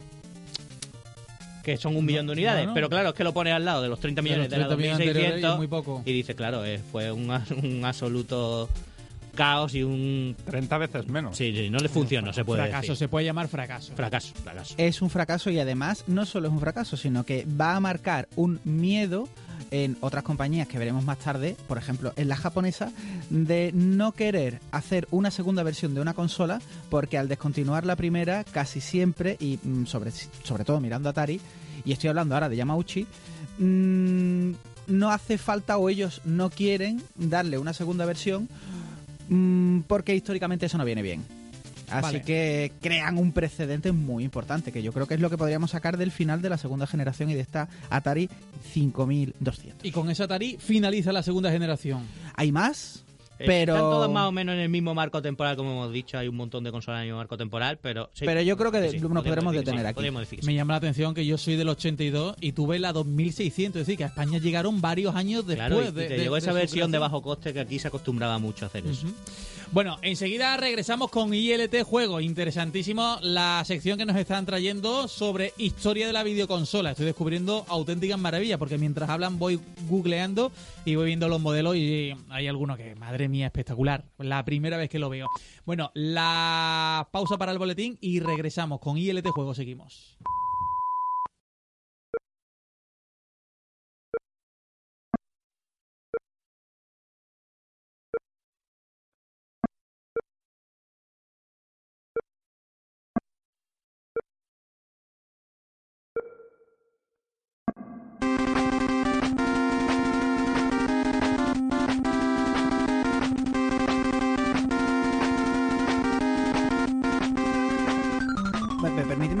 Porque como, como yo me pierdo, como no soy la persona más lista del planeta, hemos hablado de la primera generación, ¿no, eh, Will? ¿Quién? La Magna Voz, aquella Sí, movida, la ¿no? Manabox, exactamente. Hemos hablado de la José de la segunda generación, ¿no? La, la- el, el Atari 2600. Cuando llegaron los 8 bits, Madre la mía, qué maravilla. Vale, pues entonces, permitidme que me vaya metiendo un poco en harina en la tercera generación, que más o menos vamos a decir que consta desde el 83, el bonito año de mi nacimiento, hasta más o menos el 87. Yo le he puesto como subtítulo La revolución de los 8 bits y el triunfo de Nintendo, porque me suena a, a un subtítulo del Señor de los Anillos, me suena algo que tiene mucha épica detrás. ¿no? Qué épico, tío. No, un título sí, sí, sí. pegadizo. Pero ahí se ha pico el tema que está sonando, ¿eh? De Alex Kidd. ¿Este cuál Sí. es? Esto es Alex Kidd, tío. Uh, a este no jugué yo. Este era el que venía en la consola de Master System, ¿no? Sí. Lo comentaremos. Que te caía bien y mal a la vez, porque tenía cara de pringao, pero luego era muy divertido. Era un pedazo de juego. Sí, sí, sí, sí. Eran unos pedazos porque era una línea, eran unos pocos. Pero bueno, hemos hablado de muchas generaciones, hemos hablado mm, un poco por encima sin meternos demasiado en harina, las distintas prácticas confusas por parte de por parte de Atari que de alguna manera habían dado a, a juegos que habían salido con poca o ninguna calidad y que habían terminado por enterrar el mundo de los videojuegos dejando una especie de stand-by profundo que es de la que a priori mm, ellos pensaban que no se iba a salvar hay historiadores del videojuego que replican comentarios de la época diciendo que aquello era eh, una moda pasajera, que aquello no iba a volver, que el videojuego ya se había muerto, que era un que era el yo-yo de la época y que en aquel momento ya nos habíamos aburrido de videojuegos, que no iban a volver. Y en esa tesitura, en, en esa crisis del 83, hay algo que renace, ¿no? Porque bueno, mm, hemos hablado de, de- de- de estos videojuegos que se amontonan en cestas de liquidación, nadie quiere estos videojuegos, en las superficies americanas se pudren, pero va a aparecer alguien para salvarnos, ¿no? Y esa va a ser nuestra juguetera favorita, que estaba a la nada de convertirse en el gigante nipón de los videojuegos. Y si vamos a hablar de Nintendo, evidentemente en los 80, vamos a tener que hablar de Yokoi, de Gunpei Yokoi. ¿Alguien se acuerda de Gunpei Yokoi? ¿Tú lo Sí. recuerdas, Javi? No. Pues te vas a acordar cuando Kike te Gunpei cuente Yokoi. Porque ya hemos hablado de él, ¿eh? Porque a- a- más allá por el, el programa 79 de, de- de ILT, hicimos un especial, no sé si te acuerdas, Javi, del 30 aniversario de la Game Boy. Y hablamos del padre de la Game Boy, pues Gunpei Yokoi era el padre de, de la, de la Game Boy, porque era un visionario con unas ideas brillantes y va a ser una de las figuras clave en, en esta tercera generación, en esta historia de la tercera generación. Pero vamos a pararnos un poco porque todos los caminos no son de rosas. Hay que situar a Nintendo después de esa crisis. Y Nintendo en el 81 se encuentra en una posición un poco delicada, porque su recreativa de Radar Scope, que no sé si os sonará, es muy conocida, había tenido lo que se considera un éxito moderado en Japón. Recordad que estamos hablando de recreativas, ¿vale? Y el Radar Scope, pues bueno, allí había tenido un poquito de chichilla. Y Nintendo se atreve a dar el paso, se atreve a cruzar el charco y llevarla a América, donde ahora sí el resultado del Radar Scope va a ser un completo fracaso. Esto allí mm, prácticamente. ¿Qué pasa? Que al no terminar de despegar, no terminan de venderse y en los almacenes tenían muchas unidades sin utilizar de este Radar Scope. El presidente de aquel entonces, el conocido celebérrimo del que también hablamos en aquel, en aquel especial de, de- Game Boy, eh, Hiroshi Yamauchi, que es el, el gran la gran cabeza visible de la, de la Nintendo y el del que van a salir, si de Gunpei que van a salir todas las ideas tecnológicas, todas las ideas de marketing, de marketing y todas las ideas de llevar el mundo de los videojuegos a otro nivel van a salir del presidente de Nintendo, de Hiroshi Yamauchi. Y por aquel entonces, como tiene tantas mm, radar scopes sin utilizar, encarga a un tal Shigeru Miyamoto, que yo no sé si os sonará, y que ya había colaborado este chico, un, un señor recién entrado en Nintendo, en crear el Radar Scope.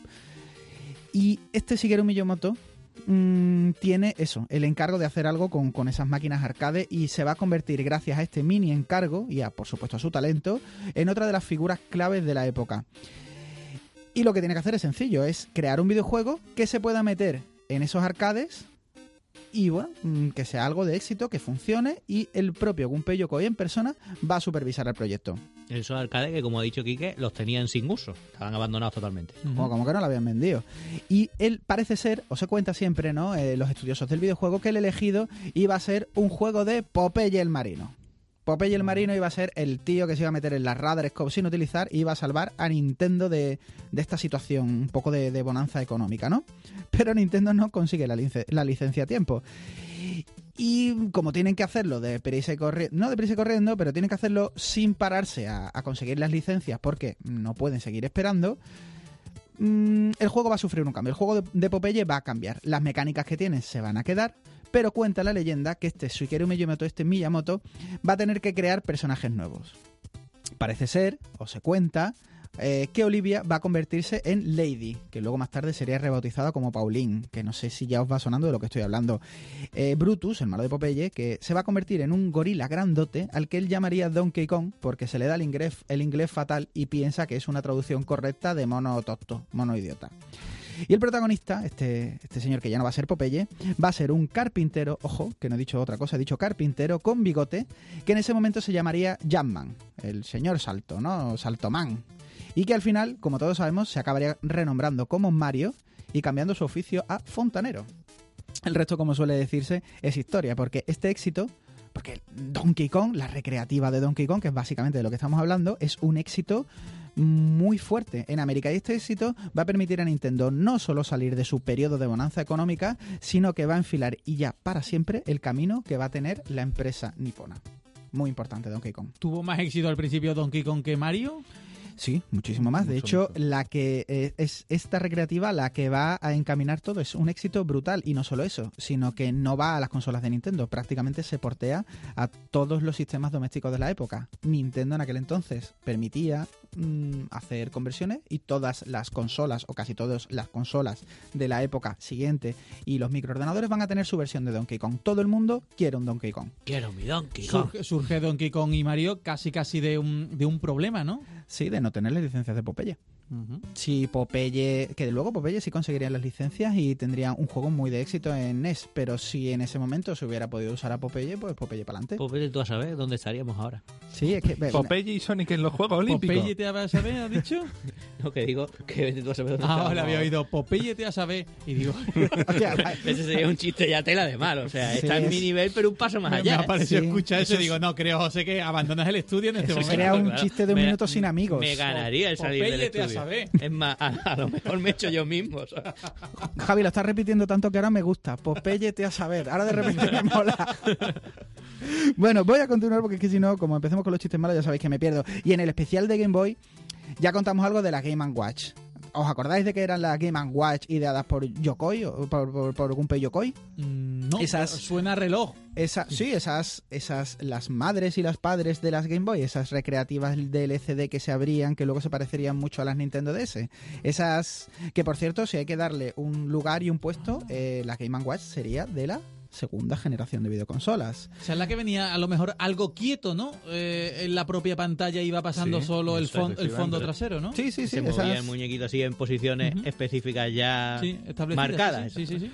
Pues es que nos tenemos que parar un poco para renombrarlas, no solo porque forman parte de la, de la generación de consolas anterior, como, como ya hemos dicho, sino porque es que tienen mucho que ver. Porque tenemos también que recordar aquella historia, no sé si os acordáis también, de cómo Gunpei Yokoi viaja en un tren, eh, camino al trabajo, y está viendo en ese tren como alguien juega con una calculadora, como para pasar el, tiempo del trayecto, y ahí se le ocurre un poco el, el tema de las maquinitas LCD.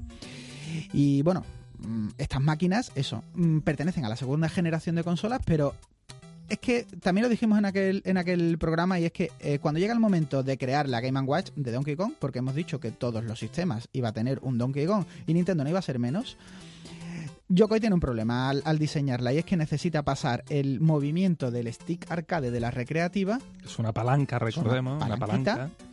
la tiene que pasar a la consola chiquitita, a la consola portátil. ¿Y cómo se hace eso? Pues eh, en un alarde de originalidad y de creatividad posiblemente sin precedentes en el mundo del videojuego, este señor crea lo que a día de hoy conocemos como la cruceta. La cruceta va a nacer en una Game Watch, en la Game Watch de Donkey Kong.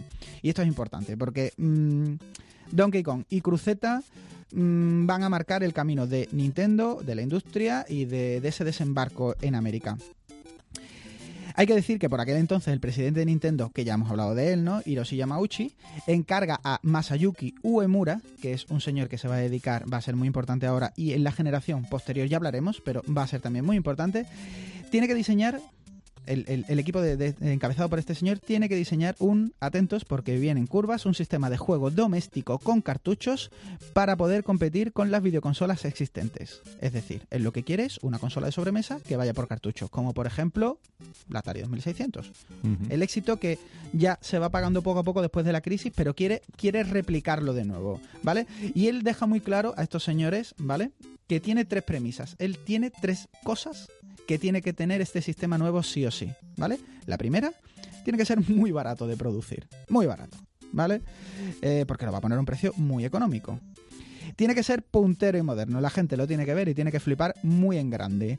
Y el siguiente, a lo mejor un poco más difícil, que la competencia no pudiera replicarlo en al menos un año. Esto que está pidiendo es mucho, pero se logra.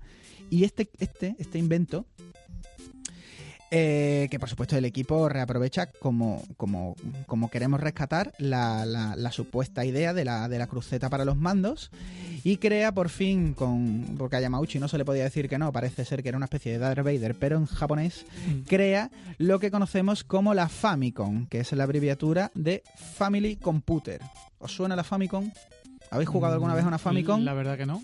Sí, habéis Sí. jugado a Famicom Bueno, no, seguro, seguro, pero no había oído el término. Sí, sí, habéis jugado a Famicom, pero habría que darle un par de vueltas antes de que vosotros pudierais aquí en América o en, o en- o en Europa, en nuestro mercado, podríamos jugar a la Famicom, pero casi todo el mundo ha jugado alguna vez a la Famicom.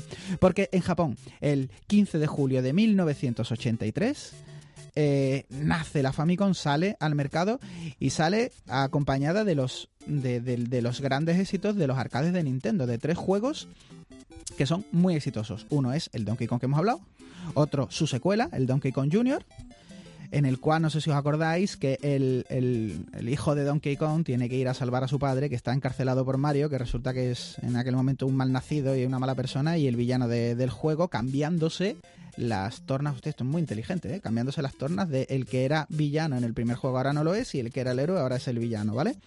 Pues sale con Donkey Kong, con Donkey Kong Jr., con su secuela y con el Popeye. Ala, que no, que se habían prometido que iban a sacar el Popeye y a esta altura ya tenían la licencia, así que pa'lante con el Y Popeye. el juego medio hecho.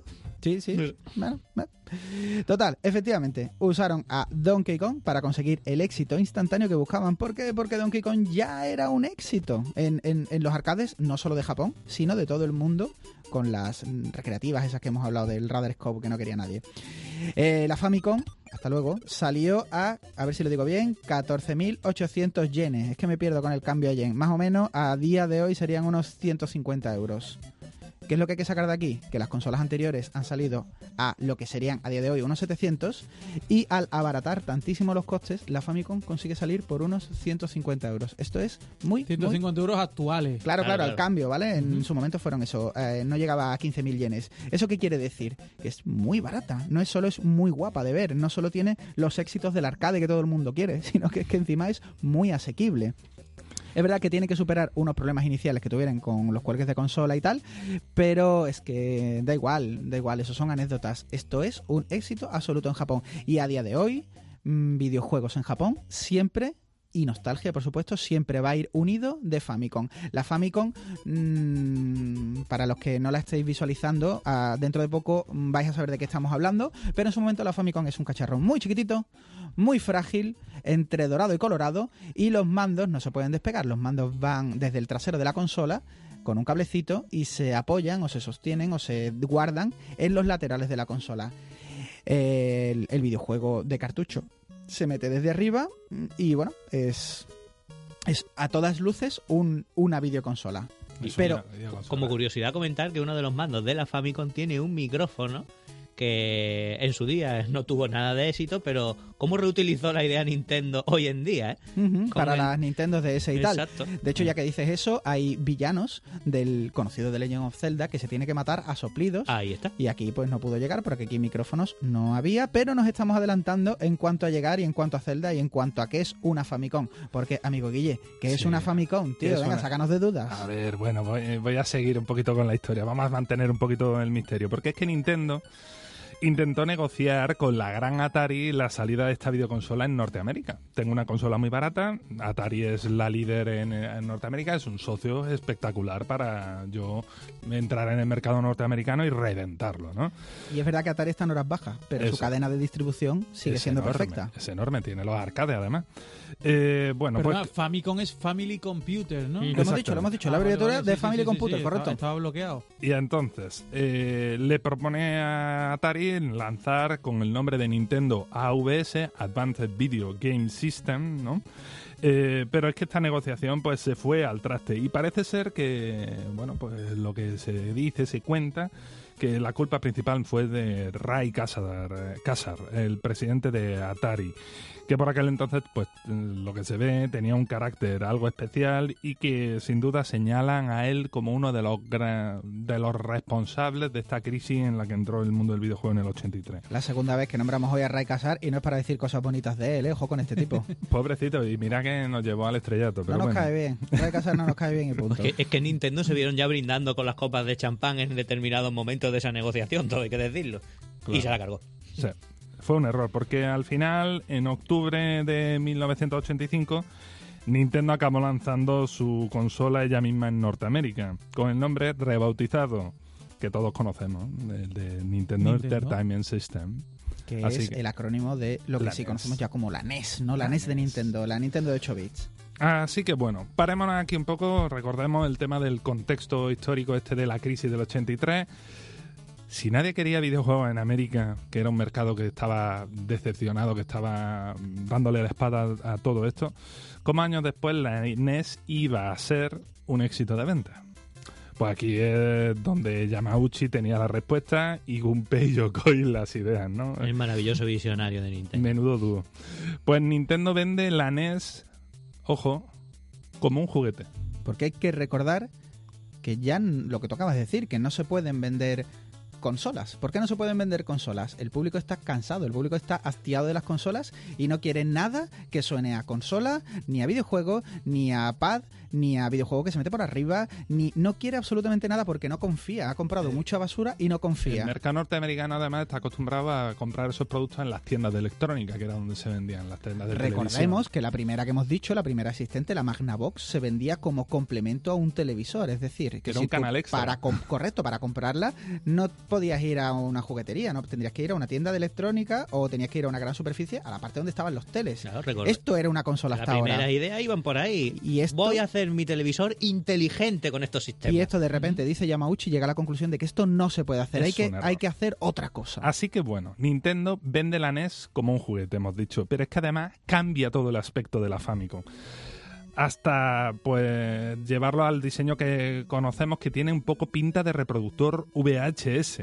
Y es que eh, cambian las nomenclaturas eh, a los videojuegos ni eh, vamos, es decir, para que nada sonara a lo que se conocía de la época del Atari y demás. Es decir, aquí se trata de, mm, de no ni, ni por asomo mencionarle y sugerirle un poquito ese pasado oscuro. Y tiene mucho que ver que los cartuchos de la NES, si los acordáis, son grandes, enormes, y si lo abrís, están vacíos. Quiero Sí, decir, sí. caben los mismos que los chiquititos que cabían en la Famicom, pero eso está grande, para Sí. que no suena cartucho. Se meten estilo cinta de VHS. No se como has meten por arriba, Grande, horizontal Como tu y en- VHS. y encima como los bichos VHS de aquella época que eh, tenía una compuerta, Ujú. introducías y Y bajabas. Nada, nada, no hay nada que se parezca a una tarilla. Y aquí eh, Nintendo pues, es que hasta había prohibido al equipo de marketing usar palabras como cartucho, cartridge, ¿no?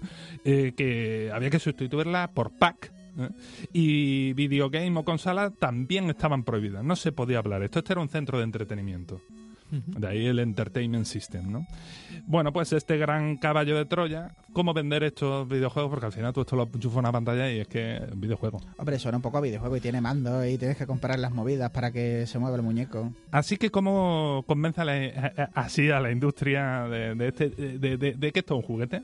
Me imagino que habría una trampa, ¿no? Sí, un caballo de Troya, un timo, básicamente. Bueno, un timo, no, un timo. Es decir, No, no, no, dilo con todas las letras, es un timo, es una basura. Estrategia comercial. Timo, Timo, a mí me Bueno, gusta Timo, es que se, acerca más Timo. Y todos, todos los estudiosos y todo esto, es que esto es un Timo. Bueno, pues in- inventó una cosa que llamaron ROB, el Robotic Operation Buddy, El- el, el colega robótico de operación. Que fue un invento de Gunpei que Qué, con... qué raro, ¿eh? Qué raro el tío que inventaba cosas que fue, esto también fuera invento suyo. Ojo, por, por cierto, que lo, que lo conoció el presidente de Nintendo con, con un brazo, una especie de brazo mecánico en la fábrica. La Ultra. Que se había inventado él para la Ultra facilitarle el trabajo. la Ultra Han, que luego se vendería como, como una- que un increíble. juguete que se vendería como muchísimo. Pues nada, con el aspecto de este cacharrito que tenía aspecto de robot de cortocircuito, eh, que es un y es un periférico que llega a tener solo dos juegos. Robot de cortocircuito, Johnny 5, ¿no? Cinco, sí. Datos, datos, datos, datos, datos. Sí. Eh, número 5. solo dos juegos y, oye, bien malos que eran. Pero esto le permite durante el primer año colocar a la NES en todas las jugueterías americanas y después este producto obviamente lo hicieron desaparecer. Eh, los estudiosos del mundo del videojuego opinan eh, que sin esta cosa, sin este invento Rob, eh, sin esto no existiría la Nintendo que conocemos y que probablemente la industria habría tenido, eh, decir, este crash del 83 hubiera sido un escollo difícil de salvar. Y bueno, mm, este caballo de Troya no iban soldados griegos, sino, bueno, pues ya sabemos, un fontanero con bigote, porque para la aparición de Super Mario Bros. iba a competir con Rob como pack de lanzamiento, siendo el Mario el más barato. Es decir, Espera, espera, espera. Tú me estás diciendo que han colocado un juguete para colocarse en la juguetería y encima el pack más barato es el que yo quiero que tú compres. exactamente. Esto es un engaño, Will. Es una estrategia de marketing. No, engaño. Yo lo quiero llamar engaño. Pero es que eh, eh, es marketing bien diseñado, Yo lo bien llamo pensado. visionario, tío. Visionario. Es decir, totalmente. ellos, ellos sabían que este Es- era el es una- producto. es una jugada estrella, ¿eh? Sí que tú dices, es verdad que hay un, un cúmulo de casualidades en que Nintendo llegue a donde llega, ¿no? ¿Vale? Pero es que también eran unos genios. Claro. o sea, Esto es como cuando tú como ves son. anuncios del Ford Mondeo y después te compras un Ford Fiesta. Pues un poco así. El pack carote era el rob y te llevas después el que ellos quieren vender, con el que van a sacar el, din- el dinero. Y así es que con esto escriba Nintendo los la mala prensa que tenían los videojuegos, todo. Y es que, bueno, eh, la crisis del 83, Nintendo pues mm, se, se la había quitado de en medio. Pero es que una vez... que realmente, perdona, creo que ofrecían otra cosa diferente, ¿no? Es decir, que ven una estrategia, ¿no? Marketing, tío, Bueno, marketing, era lo mismo. En, en los llamados gráficos, el color y todo eso es... Sí, pero va a es ser un- es Nintendo- un salto, es un salto de Va a ser calidad. Nintendo también la primera, y Shigeru Miyamoto, que hemos hablado como padre de, de Mario, va a ser la primera en, además lo decía mucho Yamauchi, los juegos buenos no lo crean los programadores, lo crean los artistas. Así que Nintendo se va a llenar de eso, de Shigeru Miyamotos, de artistas, de músicos, de tal y cual. Que ellos diseñan el videojuego, eso no existe hasta entonces. Y va a ser otro tipo de videojuego. Hay gente detrás que piensa los videojuegos, las historias y lo que sea. Y en cuanto a lo que decías antes, Will, no solo hay que entrar, luego hay que quedarse. ¿Cómo te quedas? Con el tema del Seal of Quality. ¿Os acordáis del Seal of Quality de Nintendo? El sello de calidad. La NES tiene un... em, tampoco me quiero parar demasiado. Había una especie de... mm, de mm, cosa antipiratería, de, de, de modelo, que garantizaba que todos los cartuchos iban a pasar, al menos en principio, que luego esto se partiría, pero bueno, todos los cartuchos iban a pasar por Nintendo. Nintendo era la dueña de, digamos, de los cartuchos, de lo que salía, de lo que no salía, de la distribución, que es lo que le permite tener una férrea calidad de todo lo que sale. Todos los juegos de NES, no te voy a decir que son buenos, pero todos los juegos de NES han pasado el sello de calidad de Nintendo Exactamente. y esto es muy importante. Eso era una manera de recuperar la confianza. Y bueno, volviendo a los juguetes que habíamos hablado de Rob o Robo, no, no fue el único. Estaba, por supuesto, la otra cosa, que es el periférico, porque Nintendo crea la Zapper, eh, la pistola de luz que la Famicom, pues, a la NES, en, el, en su transición de la Famicom a la NES, ya sabemos que la NES tuvo todo mucho rediseño, pues la pistola de esta Zapper también cambió su aspecto, precisamente a un aspecto más futurista, para que no pareciera un arma real. Y adaptando a videojuego doméstico el juego, este, el Wild Gunman, que, bueno, es que fue el juego del 74, un juego del 74 eh, que era electromecánico, eh, que obviamente pues ideó el famoso este Gunpei Yokoi también, eh, que tío, que no paraba, esta época es suya, ¿no? Yo me lo imagino por la noche limpiando la oficina, que ese tío lo hacía todo. Yo también. y bueno, que recordemos que era un juego que había arrasado en los salones recreativos, así que eh, esto era garantía. Nosotros, por nuestra parte, yo eh, aquí, el Duck Hunt, el juego este de nuestro, de, del tiro al pato y con Nosotros nuestro perrete, amábamos, amábamos más matar patos. que se reía mucho de ti cuando... ¿Esa pistola funcionó bien? Sí, Yo Mucho. nunca la probé, ¿sí? sí, sí, mucho. sí, sí, mucho, mucho. Una cosa. Bueno, eh, la NES pues a Europa llegó un año más tarde. Que por Se- cierto, creó, creó problemas de patente la, la pistolita con Ralph Baer porque toda la tecnología que usa pues también era suya. ¿Pero que era infrarrojo o...? No, eran pistolas de luz. De luz. Es decir, tú cuando... ¿Tendría un receptor delante? No, no, no. El sistema lo explico muy rápido. Mm. En la pantalla, cuando tú pulsabas el gatillo, de repente se ponía la pantalla en negro y un píxel donde tenía que estar la cosa se, po- se encendía. Y si, Si y tú la pistola, ahí, si no estaba alineado con eso, no dabas. Eh, Iba negro. Entonces, era por eso siempre que tú disparabas, parpadeaba la pantalla. que casi no lo notaba y por eso solo Era funciona en imperceptible. pantalla CRT. Era Este imperceptible. sistema. Me imagino que un resumen básico sería que la pistola no dispara la pantalla, es la pantalla la que dispara Sí, la se pistola. puede decir que sí. Sí, un Sí, poco sí, así. menos. Bueno, pues como decía, a Europa llegó un año más tarde la consola, se lanzó con 17 títulos y por supuesto entre ellos el Super Mario Bros. Y ojo, el tenis. ¿Por qué no? O sea, Eh, Bueno, tenis pero- siempre. Bueno, pero este tenis ya no se parecía Sí, al Pong, sí, era otra era- cosita. era otra cosa. Pues sí, una también- vueltecita. Pues Pero también volvió, a crear, tenis. pues también volvió a crear problemas de patentes con Ralph Baer eh, otra vez por las similitudes con el juego Es de que era un tenis, era un tenis. Manox, era un tenis. y y. Ralph Baer había decidido cobrar por todo el tío, no dejaba pasar nada, ¿eh? Madre Hombre, mía. eh, era lo que había que hacer. Todo el mundo también se te quería llevar el pastel. Bueno, al final eh, Nintendo acabó pasando por caja y para seguir distribuyendo el juego en Estados Unidos. Pero les da igual, porque, a ver, se forraron. Se Nintendo forraron igual. vendió casi 62 millones de unidades en el mundo. 62 millones. 62 millones. Vamos, que le hizo Atari, ¡pum! micrófono al suelo.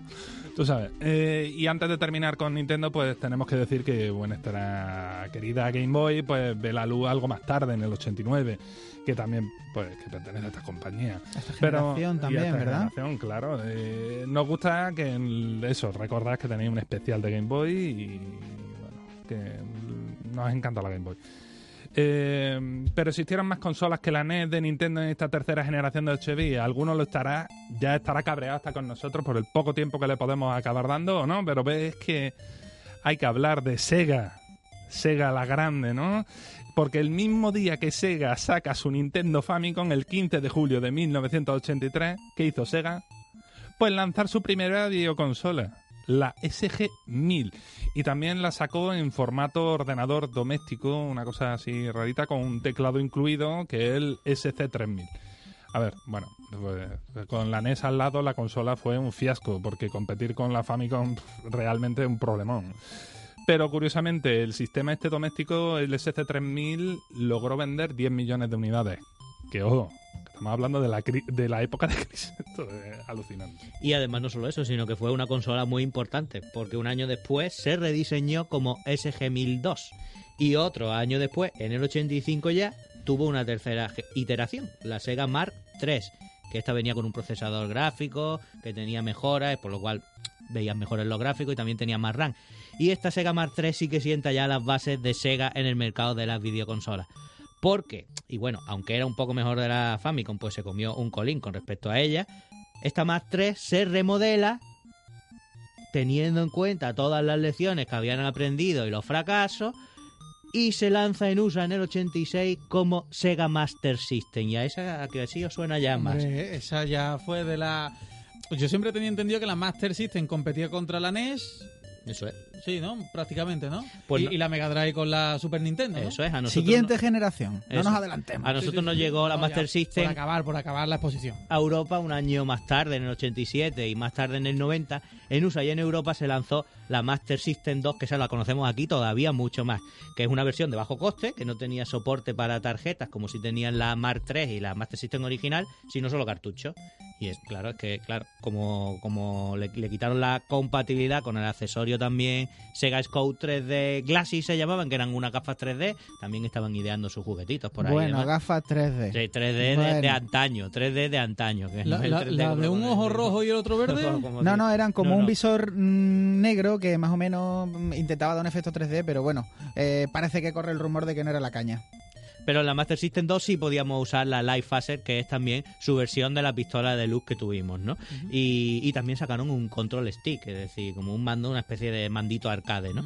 Eh, pero es que tenía menor coste y al final pues las ventas fueron bien, al final colo- consiguieron colocar también 13 millones de unidades.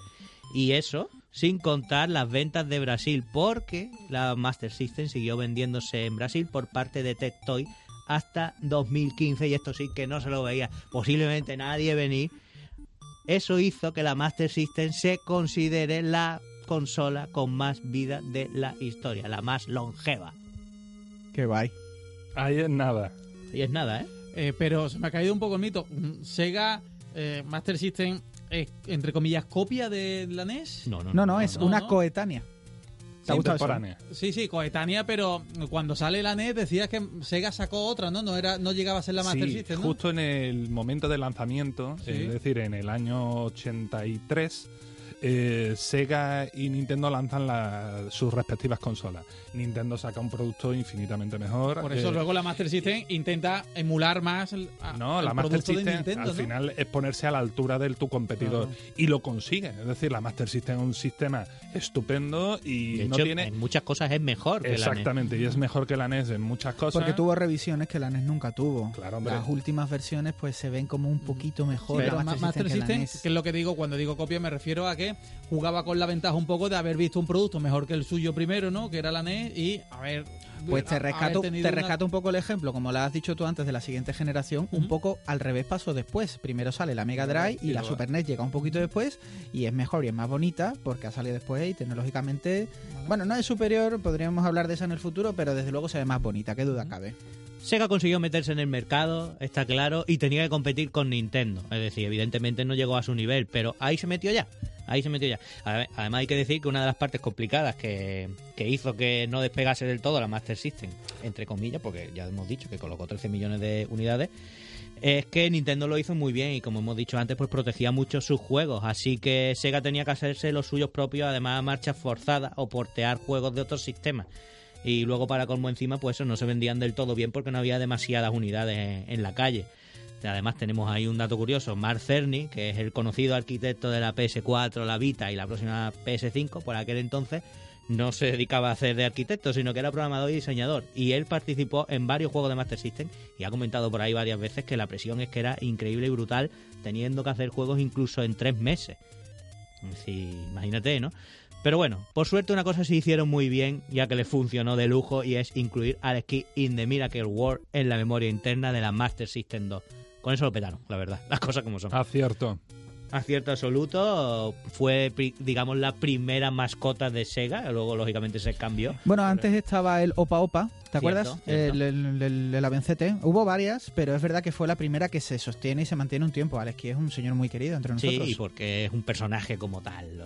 Sí, porque en verdad tener una mascota, una Sí, nave, mascota o sea, en una nave no, no tiene sentido, ¿no? a todos nos mola, pero pff, ¿qué hace con la nave? Y luego, pues lógicamente, nos llegó Sonic, ¿no? En fin, ya como curiosidad final, comentar que hemos dicho que Tectoy vendía, distribuía la Master System en Brasil y tienen una versión de la Master System que es la Master System Girl. Por supuesto, es rosa. es decir, Ah, No la conocía yo esa. es rosa, compacta y portable, entre comillas, porque podía funcionar con pila, aunque seguía requiriendo que la conectase a la tele. Y a los que nos gusta el rosa y no somos girl, ¿qué hacemos? Claro, eso es por ¿Y cuánto duraban esas pilas? Ah, bueno, a lo mejor se la fundía, pero daba igual.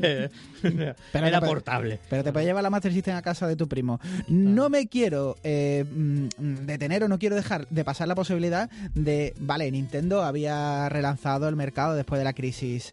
Eh, Sega es verdad que nace en Japón y poco a poco acaba también cruzando el charco, mm, siguiendo un poco la estela de, de Nintendo.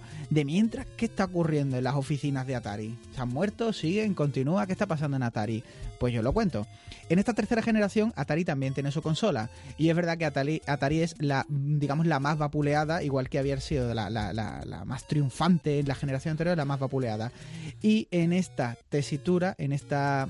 En este sitio especial en el que se encuentra, ellos sacan la Atari 7800 Pro System. Que nos gustan mucho lo- los, subtítulos que le meten. eh, antes era System no sé qué, ahora Pro System. Me encanta que estos títulos. Y se lanza en América en mayo del 86. Y un año después al resto del mundo. Y bueno, esto lo hace como para tratar de hacer frente a la fuerte presión que en aquel momento estaban haciéndole Coleco e Intellivision. Y es que aparte se le estaba viniendo encima, mm, imagínate la cantidad de problemas y de capacidad y posibilidad potencial de perder el mercado con la Master System de Sega y sobre todo la NES de Nintendo. Hay que decir que bueno que habían aprendido parte de los errores pasados y esta vez sí la 7800 ya es compatible con los juegos de la 2600, es decir, hace dos videoconsolas sin necesidad ninguna de módulos extra, por lo que en verdad le da un buen catálogo de salida con todos los juegos que ya tenía la, la Atari 2600, que había algunos, muchos, muy buenos, y algunos que además fueron exclusivos para ella en torno a 60 era bastante más potente que su predecesora y en algunas cosas incluso más potente que la famosa Famicom de Nintendo. Pero no se puede con Nintendo. Nintendo, mmm, cuando deja de venderse la 7800, Nintendo dominaba ya el 80% del mercado. Ojo aquí, Nintendo es ya, en este momento que estamos hablando, es imparable en América y por ende poco a poco al resto del mundo. No obstante, aún así, Atari le resulta beneficiosa, eh, ya que realmente en juegos invierten muy poco, porque como todo ese fondo de catálogo que tienen, le sale más barata de todo lo que realmente le sale producir todo aquello. Y hablando de juegos, tengo que decir también que tuvo versiones de gran calidad de juegos de arcade como Asteroid o Joust. Y su juego de más éxito, así que yo recuerde por encima, es el Pole Position 2, que se vendió en un pack con la consola y bueno, era así más o menos lo más conocido, lo más eh, carismático que tenía esta consola, ¿no? Y rescatando el tema de los nombrecitos que has comentado antes, la 2600 sería la normal, la 5200 es el super sistema Eso, el super sistema. y la tío. 7800 el sistema pro. O sea, Me daba miedo que sacaran una tercera porque iba a ser Skynet ya, una cosa así, ¿no? Recordad, cuando La compréis la. PlayStation ¿Te 4 imaginas? Pro, Ah. eso no lo inventó Sony. ¿Te imaginas? Atari... Cierto, cierto. La, la Play Es- Pro Vienen de allá, usando lo- los mismos términos que en los años 80. Pero que sea como dice José, Atari 9000 y pico, la leche en almíbar, eso hubiera sido muy guay. Corremos un poquito ya porque nos va quedando poco tiempo y todavía nos quedan cositas en el tintero. Ya con menor éxito, pues en esta tercera generación tuvimos, por ejemplo, la Videopack Plus, Plus G7400 de Philips, la PV1000 de Casio, la Super Cassette Vision de Epoch, la Atari Sex, el Action Max que usaba literalmente VHS para jugar a juegos de pistola, la GX4000, el fallido intento de Astran de intentar pasar del mercado de ordenadores a las consolas o el Commodore 64 que insisten, que es lo mismo por parte de Commodore. Eh, y a propósito, por cierto, de la Philips Videopack, cabe destacar que a los europeos, pues la Magnavox Odyssey 2 no nos llegó como tal, sino que nos llegó por parte de Philips la Videopack G7000. Y es que Philips compró Magnavox en el 74 y pensó acertadamente que la marca Philips era más conocida en Europa. Y esta Videopack Plus G7400 se supone que se lanzaría en América como la Odyssey 3, pero eso nunca llegó a pasar por el crash que hemos comentado, crisis del 83 y por supuesto por la feroz competencia. Mención especial así, creo que también merecería hablar del Family Computer Disk System, que vendió más de 4 millones de, unidades y era, ojo, un módulo con disquetes llamados Disk Cards, que fue lanzado en el 86, que se conectaba debajo de la Famicom y mejoraba eh, en varios aspectos, aunque poco, los juegos que podíamos ver en dicha consola. Pero ojo, Mm, la cosa más interesante que tiene esto es que este sistema, gracias a la novedad del disquete, permitía grabar los progresos. Así que nacieron grandes títulos de renombre que perduran a día de hoy, vamos, como pues como es el Zelda original y eh, esto el Metroid, y es que permitían grabar tu partida, el progreso que tú estabas echando. Esto es alucinante, ¿no? The Legend of Zelda, que fue el primer título de este FDS, como eran sus siglas. Pero hubo más, eh, Metroid y los Castlevania, uh, esto, esto fue un éxito allí. Por cierto, que la compañía Sharp eh, sacó su correspondiente licencia de este producto y sacó una versión híbrida de NES y FDS que llamaron la Twin Famicom. Un producto así híbrido muy malo. ¿Sabéis que en Japón se vendían máquinas expendedoras de juegos de Family Computer D-System? Tú sacabas allí tu disquete, allí se grababan sobre la marcha, yo quiero el Zelda. Se Ah, grababa ¿sí? el, el- el Zelda y tú te llevabas... Hostia, es muy moderno, ¿eh? Qué curioso. Como Sí, las sí. monedas de Portaventura. Algo así, se creaban sobre la marcha y tú te llevas tu Zelda, tío. Esto no se ha vuelto a repetir, que te, que te graben allí un juego. En, eh, tú sabes, Te lo grabas tú. Japón lo de las máquinas de vending es otra dimensión. Y bueno, hasta aquí yo creo que podemos dejar nuestro repaso de lo que serían las tres primeras generaciones de consolas. Que por supuesto, pues... Sí, tú dirías- ¿Tú dirías que sí? sí, Pero nos hemos quedado en 8 Yo, bits, yo- ¿no? yo- yo diría que hay una cosita interesante, que es el tema de cómo al final esos juegos que tenían esa memoria es verdad. fueron reconvertidos a cartuchos para la NES y cómo. Es verdad. Fíjate tú, eh, estos juegos cuando salen para la NES dicen, oye, eh, este juego de Zelda es muy guay, lo queremos poder sacar, pero para el resto de la gente que juega con cartucho y que no tiene disquetes, ¿cómo lo podemos hacer? Pues se inventa una cosa mm, que, claro, es que las consolas no tenían capacidad de, eh, de tener memoria que tú pudieras grabar. Sí, sí, sí. Y entonces, ¿para esto qué se inventó? Pues, por un lado, en algunos se, se le incluyó una memoria, ¿vale? Volátil, es Sí. decir, que permitía escribir en ella, pero que guardaba su estado gracias a que tenían una pila dentro En el del cartucho. sí, Y entonces- Recordemos que en el cartucho había espacio de sobra, daba para poner muchísimas Vamos, pilas. toneladas de pila allí dentro. Eh, porque claro, o, o era la pila de esta memoria o también implementar lo que todo el mundo conoce con el sistema de código y password para ir apuntando el progreso y todo ese tipo de cositas. Pero bueno, eh, es una cosa muy bonita que tiene la generación. Oye, una preguntita. Los cartuchos de todas estas consolas que nos estáis diciendo tenían una, una lámina de cartón en medio que era, creo que lo único que tenía contacto con la consola. ¿Sabéis lo que os digo? Era como un cartoncito. Cuando tú enchufabas la... Sí, tú dices lo que es, la Eso, parte del ¿qué- circuito qué- que hace el contacto. ¿Qué es eso? ¿Qué es eso? Porque yo era como un cartón Eso que es se la incluso placa, se eso es la placa, despelachaba. de, de Esa es la circuito, Javi. Tú piensas, cuando tú ves una placa de circuito Ujú. integrado, tú, tú ves la placa, eh, eso tiene por dentro los distintos, por así decirlo, pi- eh, bueno, se llaman pistas de conexión, Ujú. que hay ahí un chip soldado a cada una de las pistas, de las patillas y demás, y eso va a esos pines de conexión. Y entonces tú lo que veías del cartucho, que eran los que se oxidaban esos pines y demás, y esto de había que meter el cartucho de Carlos para que hiciera buen contacto. y ese tipo de Soplarle. Soplarle, le- soplábamos. Que Que eso- con el tiempo hemos descubierto que soplarle es súper malo. Error. Súper error, malo porque ¿sí? le echabas toda la salivilla. Y, y eso acababa eh, eh, oxidándolo. Claro, y- sí, se hinchaba el mío, se hinchaba de la saliva el cartón y entonces por eso se, se despeluchaba el cartón. ¿Cuánto le soplaba eso tú, Javi? Pues que era un niño muy baboso. Lo salivabas a tope. ¿Cómo lo Salivaba maltratabais? mucho. ¿Cómo maltratabais la placa? Bueno, nos hemos quedado en 8 bits, ¿no? Hemos... Sí, sí. Nos hemos quedado en las tres primeras generaciones y yo creo que a partir de ahora viene lo más conocido, que eso ya lo dejaremos para otros días, pero ya hemos hablado algo, ¿no? De la, de la cuarta generación, Sí. la Mega Drive, la Super NES, la Neo Geo, cosas que aquí ya por fin sí eran un poquito más de aquí y sí ya nos empiezan a sonar y ya algunos lo tuvimos ya con su época y en su momento. Bien, bien, bien. Bueno, tengo que daros a los tres la enhorabuena porque entiendo que sintetizar todas estas décadas que, que habéis hecho desde el origen hasta... ¿Estamos a principios de los 90? ¿Finales de los 80 todavía? Finales de los 80, sí. Tiene que ser difícil, lo habéis hecho de una manera que creo que bastante comprensiva. Y, y además con detalles muy interesantes dentro de la evolución. de- Curiosidades, Sí, ¿eh? sí, sí, sí, me ha encantado, ¿eh? Y estoy seguro que a nuestros oyentes también. Eh, nos vemos la semana que viene. Por La favor. semana que viene mucho más. Muchas gracias. ILT Juego, gracias.